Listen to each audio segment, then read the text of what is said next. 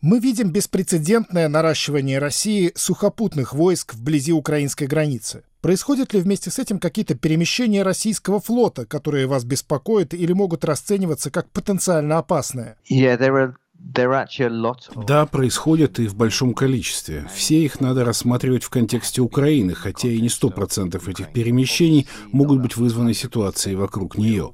Но да, ситуация такова, что все, что делает ВМФ России, должно рассматриваться с оглядкой на Украину, как с российской стороны, так и со стороны западных стран, включая те страны, которые не входят в НАТО. Ряд кораблей движется из Балтийского моря в Средиземное и, возможно, затем в Черное море. Это десантные корабли, которые могут использоваться как непосредственно для десантирования, так и для других военных действий, особенно в Азовском море. Есть также корабли Тихоокеанского флота, я бы сказал эскадра, которая заходит из Красного моря в Средиземное и включает в себя крейсер. Крейсер и другие боевые корабли есть у России также в Северном море и Северной Атлантике. Наконец, Россия перевозит суда по суше из Балтики и из Каспия в Азовское море. Таким образом, они укрепили свое военно-морское присутствие и на местном уровне. Это четыре основных направления. Группировка больших десантных кораблей, которая идет с севера, вы действительно думаете, что они не задержатся в Средиземном море, а пойдут в Черное, в Крым? В чем может быть цель такой переброски? Я подозреваю, что часть кораблей останется в Средиземном море или Атлантике. Оттуда они смогут косвенно поддерживать действия в Крыму, сковывая силы НАТО, заставляя НАТО все время оглядываться через плечо. Некоторые из этих десантных кораблей действительно полезны только в том случае, если они отправляются в Черное море, чтобы оказывать какое-то влияние на ситуацию. Они должны физически присутствовать на месте событий. Их также можно использовать для логистики, они были бы полезны, если бы начался наземный конфликт в районе Азовского моря. Если будет десантирование с поддержкой с воздуха, они сыграют значительную роль, потому что десантные средства самого Черноморского флота весьма ограничены. Насколько важно для России получить полный контроль над Азовским морем? Возможно, что это не так уж критично для России. Они могли бы добиться успеха и без этого, но контроль над Азовом достижим и определенно поможет им, если будут какие-то военные действия. Вряд ли кто-то может помешать этому из-за географии, поскольку Россия де-факто контролирует Крым. У них есть абсолютный контроль над водными путями, чтобы при необходимости войти в Азовское море, и единственное, что может угрожать им там, это масштабные военно-морские действия другой державы или активное противостояние с воздуха. И то, и другое маловероятно, так что у России тут действительно хорошая позиция.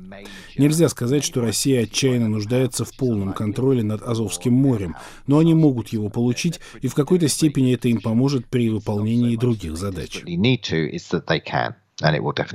Когда вы сказали о переброске судов Балтийского флота в Азовское по земле, вы имели в виду появившееся в ТикТоке видео с патрульными катерами «Раптор» в Воронежской области? Некоторые из них были в камуфляжной окраске, но был и один парадный, такой же, как тот, с которого Владимир Путин принимал военно-морской парад в Санкт-Петербурге. Теперь он или Шойгу намерены принимать на нем парад в Мариуполе. В чем важность переброски этих катеров? Я бы рассматривал его так, как он и называется, в качестве хищника. Его также можно использовать для логистики. Это способные на многое прибрежные десантные корабли для пехоты, пусть для очень небольшого количества пехоты, но все же способные оказать влияние на ситуацию. Есть рапторы, есть подобные катера других типов, но все равно все они в значительной степени штурмовые катера, Несколько таких уже есть у Черноморского флота. Теперь их станет там довольно много, и они, вероятно, могли бы использоваться в составе элитных войск, таких как спецназ или что-то в этом роде. Хотя это могут быть любые войска. Я бы рассматривал их как небольшой сугубо наступательный десантный флот в дополнение к другим десантным кораблям. Конечно, военно-морские парады тут ни при чем. Такая переброска имеет очевидный смысл не с точки зрения пропаганды, а исключительно с военной точки зрения. Каковы в целом возможности российских военно-морских сил в сравнении с силами США, Великобритании, Франции и других западных держав? Все мы видели адмирала Кузнецова, дымящего как старые «Жигули». Все мы читали о пожаре в Санкт-Петербурге, где в результате халатности сгорел корвет «Проворный» о других инцидентах такого рода.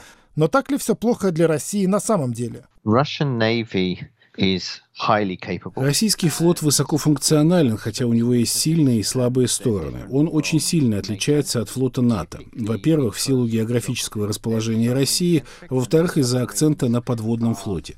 В широком смысле слова российские подлодки ничем не уступают натовским, а управление ими осуществляется очень грамотно.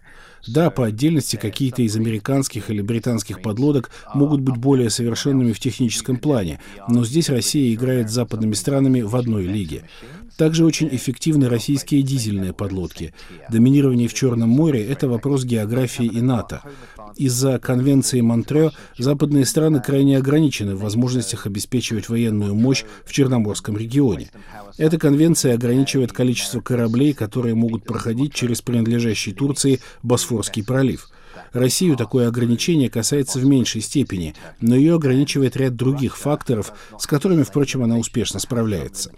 Это касается прохода через Босфор авианосцев и как раз подводных лодок, хотя, как знать, может, однажды Россия скажет, это не авианосец, а крейсер, и это сработает. Любой военный конфликт меньше всего похож на шахматы, где каждую новую партию соперники начинают на одной и той же доске с одним и тем же набором фигур. Российский флот разбросан по разным местам, в каждом из них своя специфика, но в целом он довольно хорошо работает. И уж точно Россия абсолютно доминирует в Черном море.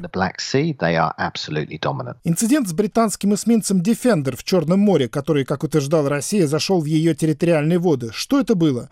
Великобритания просто решила продемонстрировать России и союзникам свою силу в качестве независимой морской державы, или это что-то большее? Насколько я понимаю, их целью было показать поддержку союзникам, что они и сделали. Это вполне нормально и вполне ожидаемо, что ВМС США также действует в Черном море. Defender посетил Украину и продемонстрировал то, что в народе назвали бы свободой судоходства. Великобритания была вполне в своем законном праве, хотя они и прошли очень близко к водам, которые Россия считает своими. Очевидно, что Крым — это спорная территория, и с точки зрения британского правительства это часть Украины, и России там быть не должно. Вместе с этим очевидно, что Россия рассматривает Крым как свой задний двор и хотела, в свою очередь, послать соответствующее сообщение, чтобы оно было замечено. В этой истории не менее важно еще одно обстоятельство — распространение поддельных GPS-данных, которое фальсифицировало реальное точное местонахождение кораблей. В тот раз эта фальсификация осталась лишь где-то на полях инцидента, но я думаю, это тема, за которой стоит пристально следить. Люди ищут информацию в открытых источниках, в СМИ, у людей, которые могут влиять на общественное мнение в социальных сетях. И тут надо быть очень осторожным, потому что Россия и другие державы могут манипулировать данными. Это то, что мы видели на примере подделки маршрута кораблей, шедших в Украину мимо Крыма. Вы считаете, что данные о точном местоположении кораблей, Дефендера и на следующий день корабля голландских ВМС были сфальсифицированы Россией, чтобы доказать, что они зашли в российские территориальные воды? Официально в открытых источниках ответственность за это ни на кого не возложили. Но Россия — это очевидный ответ в данном случае. Это было сделано профессионально, я не думаю, что за этим стояли какие-то активисты или любители. Кто бы это ни сделал, он приложил к этой подделке больше усилий, чем сделал бы непрофессионал, и это могли сделать только в России. Что вы думаете о российских учениях в эксклюзивной экономической зоне Ирландии, против которых восстали ирландские рыбаки, и Россия сдала назад, пообещав переместить учения подальше от этой зоны? Что за этим стоит? По одной из версий, место этих учений — это на самом деле своего рода перекресток важных подводных коммуникаций, и в этом весь их смысл. Да, это перекресток подводных кабелей связи, и это важный факт. В то же время я не думаю, что целью этих учений является прикрыть какие-то тайные манипуляции с этими кабелями. Это маловероятно, хотя нам следует быть осторожными, потому что мы не знаем мотивов и расчетов России. Ирландия является стратегически слабым местом в Европе, потому что она не входит в НАТО, и у нее фактически нет собственного военно-морского флота.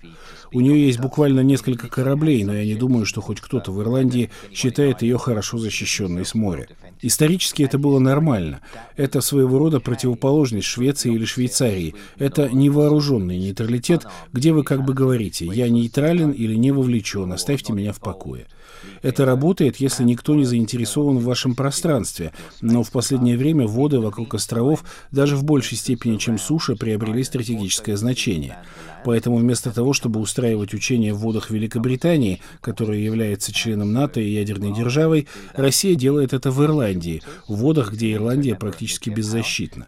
Впрочем, как это бывает и как мы увидели, ирландцы смогли организовать общественное давление на Москву и добиться от нее выгодных для себя изменений.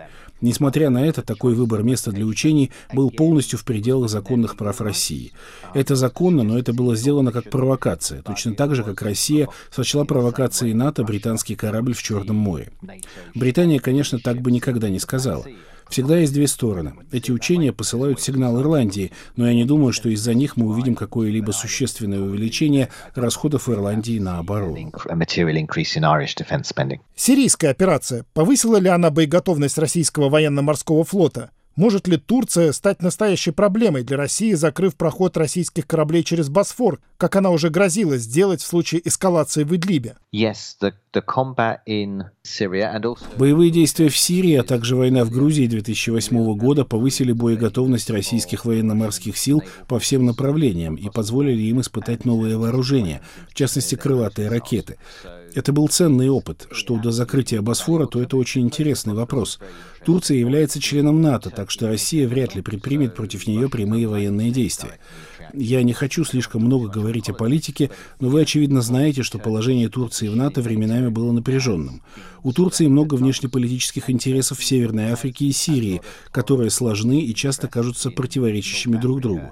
Турция могла бы попытаться закрыть Босфор, чтобы протестировать и продемонстрировать свою политическую власть, сыграть в эту игру и заручиться дружбой с Западом. Если коротко, закрытие Босфора, конечно, может повлиять на российско-украинский конфликт. Я не думаю, что это изменит результат, но это может повлиять на ситуацию. Вместе с тем и Турции, и НАТО, и России нужно не забывать о конвенции Монтрео. Россия явно недовольна многими аспектами этого соглашения и пытается найти лазейки, чтобы их обойти. Тем не менее, заинтересованные страны, кажется, не хотят уделять этому слишком много внимания, потому что любое изменение Конвенции Монтрео может сработать против любого из игроков. Да, это старомодное и устаревшее соглашение, Россия недовольна им, особенно в той части, которая регулирует проход через Босфор подводных лодок и в меньшей степени авианосцев. Но есть в конвенции и то, что России нравится. Если бы не было конвенции Монтрео, Россия бы получила американский авианосец в Черном море. Это был бы совсем другой расклад сил. Существует ли морская угроза со стороны России для северных стран, таких как Швеция, которая недавно укрепила свои силы на острове Готланд? Определенный уровень угрозы есть, да. Страны Балтии, входящие в НАТО, а также северные страны, ориентированные на Запад, хорошо знают, что за последние годы ситуация осложнилась, и российский военный потенциал в регионе усилился крылатыми ракетами для ударов по береговым целям, размещенными как на подлодках, так и на военных кораблях. Эти ракеты могут сыграть стратегическую роль в любом потенциальном конфликте, либо в качестве обычного средства сдерживания, либо, если действительно начнется война, Россия может запускать крылатые ракеты над Польшей в сторону Германии из Балтийского моря. Так что все эти страны, включая Швецию и Финляндию, но ну, особенно члены НАТО, вероятно, очень обеспокоены этим. Российские атомные подводные лодки, оснащенные ракетами с ядерными боеголовками. Может ли Россия просто подвинуть их поближе к Соединенным Штатам, вместо того, чтобы размещать ракеты на Кубе или в Венесуэле, как об этом много говорят? Oh, Конечно, Россия может нанести ядерный удар по США в любой момент. Россия также делает акцент на свои стратегические вооружения наземного базирования, и я не думаю, что в случае сценария Третьей мировой войны для того, чтобы уничтожить мир, им понадобится передислоцировать подлодки так далеко из Арктики или северной части Тихого океана. В целом, я бы не стал фокусироваться на проблеме подлодок или баллистических ракет с ядерными боеголовками применительно к нынешнему конфликту. Что вы лично думаете о вероятности начала полномасштабных военных действий? США по-прежнему утверждают, что война неизбежна, президент Украины Владимир Зеленский пытается сбить накал страстей, а Россия, как всегда, отрицает, что собирается воевать. Не думаю, что я обладаю какими-то разведданными или знаю что-то, чего не знают остальные. Мне кажется, никто на самом деле не понимает, каковы цели Путина или России. Что касается вариантов, вероятных сценариев, то это масштабная военная операция в Украине в целом, захват всей страны. Мы можем себе представить, как они это сделают. Такая операция может, но не обязательно будет включать в себя действия военно-морского флота. Есть сценарии более локальных действий России, например, в регионе Азовского моря. И опять же, флот может действовать и здесь, но обязательным условием такой операции это не является. Роль военно-морского флота может быть стратегической, совершенно не обязательно высаживать с них десант. Во-первых, само присутствие десантных кораблей заставит противника все время оглядываться на них и строить предположения о том, что будет дальше. Во-вторых, эти корабли могут быть использованы для логистики, подвоза припасов и других подобных задач. Есть и другие варианты того, как в этом конфликте может быть использован флот. Например, какой-то инцидент на море можно использовать как спусковой крючок, как способ оправдания потенциальной эскалации. Это всего лишь гипотеза, но такие действия могут позволить принудить противника к переговорам, так и не начав полномасштабного вторжения. Они могут создать ситуацию, когда баланс сил изменится. Кроме того, Россия может использовать флот для маленькой, но безоговорочной победы над Украиной на море, остановившись при этом в шаге от красной линии в виде вторжения на суше. Это может быть чем-то похоже на перехват украинских катеров в районе Крымского моста в 2018 году, когда они направлялись в Азовское море. Фактически это было бы приглашение военно-морских сил Украины к самоуничтожению, чтобы добиться маленькой и популярной у народа победы, избежав при этом большой эскалации. Я не готов оценить в процентах вероятность того или иного развития событий. Украинские военно-морские силы всерьез воспринимать при этом не стоит. Только не в сугубо военном отношении. Не хочу забирать должное у конкретных украинских военачальников или недооценивать мощь отдельных украинских кораблей, но всерьез сравнивать способности российской и украинской армии в морской войне нельзя. Ни по техническому оснащению, ни по важным географическим параметрам, ни по обстоятельствам, в которых находятся эти страны.